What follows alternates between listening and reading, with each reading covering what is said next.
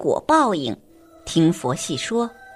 大家好，欢迎订阅听佛。生命是很神奇的东西，我们都在认识自己的生命，但是所有人都找不到答案。相信所有的人，尤其是在自己还是孩子的时候，最关心的事情就是自己是怎么来到世界里的。那些去世的人去了哪里？他们的脑子是怎么想的？他们能看到我们吗？这些问题都充满了神秘感，甚至我们还在想：等我们快死的时候，就看看自己到底变成了什么。也有可能是睡着了，但是睡着的话，会不会做梦呢？死的时候疼不疼？相信对于死亡，我们有着无数的疑问。也有着非常奇怪的想法，因为对于死亡是未知的，反而很多人动不动就说还不如死了算了。虽然说的是气话，但是我们照样能听出来，因为没有经历过，不知道它的威力，所以就无所畏惧了。其实我们更多的还需要积极向上的人生，因为我们的生命说长不长，说短也不短。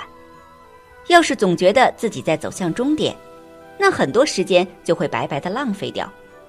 其实，一个人最需要的就是享受目前拥有的东西，而不要经常去幻想得不到的或者尚未得到的东西。有句话叫“你永远不知道明天和意外哪个先来”，所以做好现在的自己太重要了。生老病死是自然界的规律。没有人能打破或者改变这个规律，否则就会造成社会秩序的紊乱。当年的帝王都想获得长生不老的生命，可是仍然变成了尘埃。虽然是现在科技非常发达了，人们的平均寿命延长了，可都在人类生命的限度里，不会超出这个度。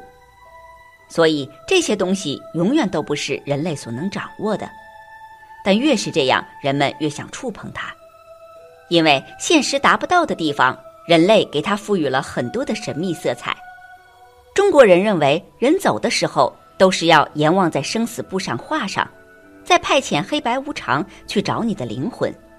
这个时候，只有阴间的人才能看到，接着就会走完一系列流程，至于记不得前世的回忆。人们也用奈何桥和孟婆汤。很好的解释了这个原因，所以我们要在人间做善事，帮助别人，是因为以后都会投胎的，进入轮回中，如果没有好的善行，就会将自己投到非人的轮回中。当然，这些都是人们为了解释生死编出来的东西，但是现代社会还真有人去解释这些现场，并且做了实验，因此有几个科学家。他们计划发现人类死的时候的那种感觉，或者心里想的是什么，于是就找到了一百五十四名即将去世的人，并且让人们说出自己的感受，已经想到的和看到的。因此，在收集了这些人的感受以后，科学家们看到这些情况，感觉发现了新大陆一样。与电影作品里的镜头不同，电影里人死后灵魂出窍。但是会到处走，甚至还有感情，总之特别不像。但是科学家们收集到的不同的人死后的感觉完全不一样。有人讲述自己的眼前全都是过去的画面，以前认识的人干过的事情都一点一点的出现，甚至有的人说话他都能听见，周围人对他的呼唤也能听见。并且很明显觉得自己的意识要从身体内挣脱出来了，但是还有人说自己当时直接就到了一个地方，好像是地狱，但是不确定，因为这里的事物都很反常，比如说天空反过来了，树也是倒着呢，很多动物都非常奇怪，整个地方非常的抽象，没有一点生气。医学界对此有更详细的诊断与解释。一旦呼吸停止、心跳停止、瞳孔放大，医学上便判定为死亡。若考虑器官捐赠的话，则是在脏器还没衰竭前，以脑死即死作为判定标准。亡者在昏迷中的时候，若无大修行者超度唤醒，便持续一天到四天不等。醒来后已经是中阴阶段了。中阴是凡夫众生在六道轮回时，上一期生命刚结束，下一期生命尚未开始，这中间的存在过程称之为中阴身。像这样辗转分期、分段的生生死死，称之为分段生死。福慧具足者超越分段生死，或直接往生净土，没有中阴身；恶贯满盈者死后直堕地狱，也没有中阴身。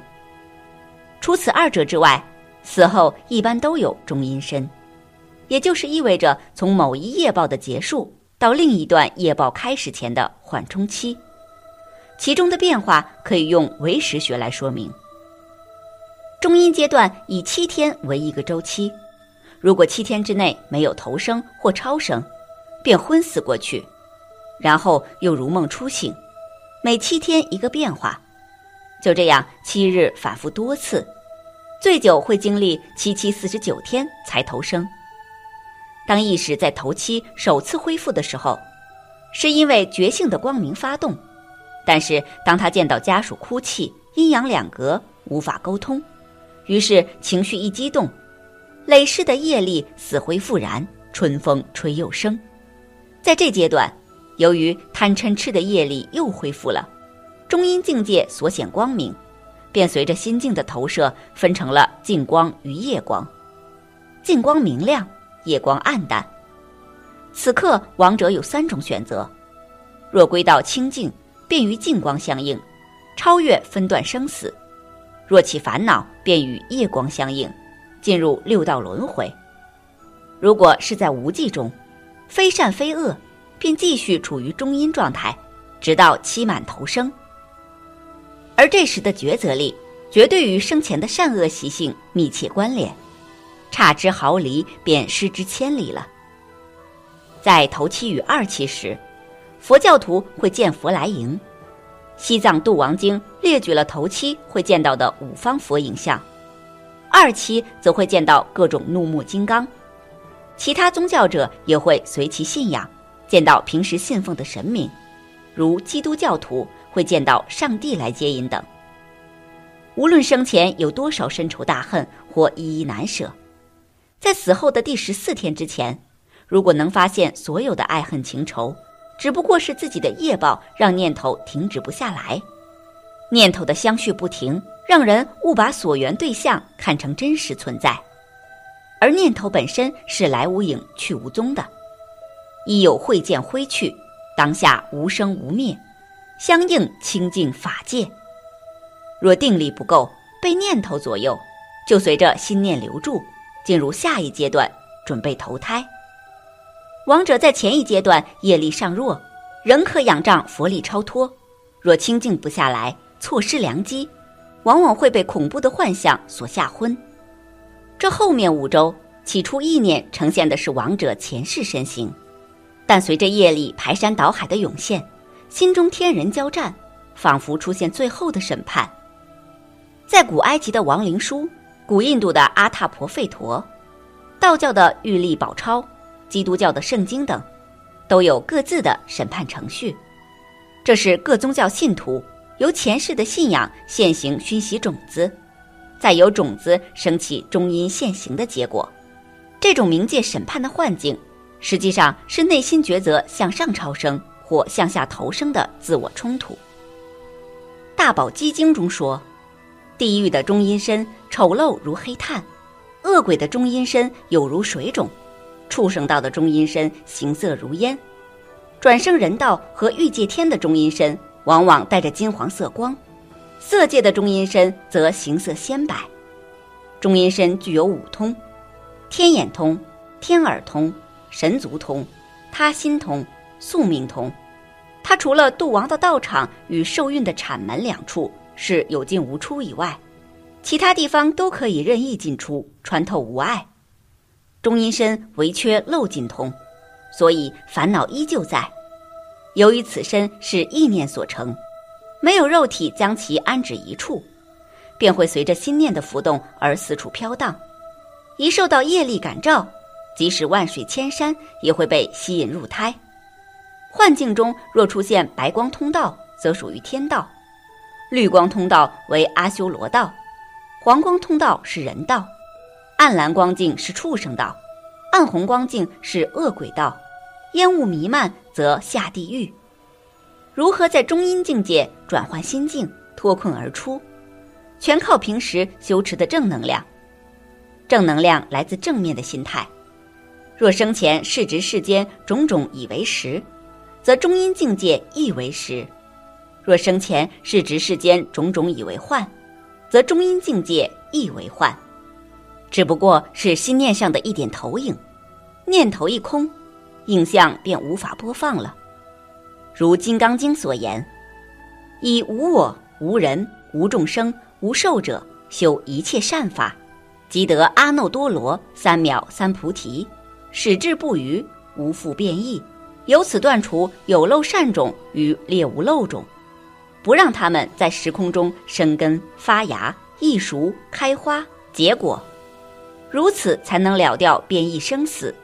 没有变异，方可长乐我净。”对于生死，它的重要程度完全看你是怎么去认知的。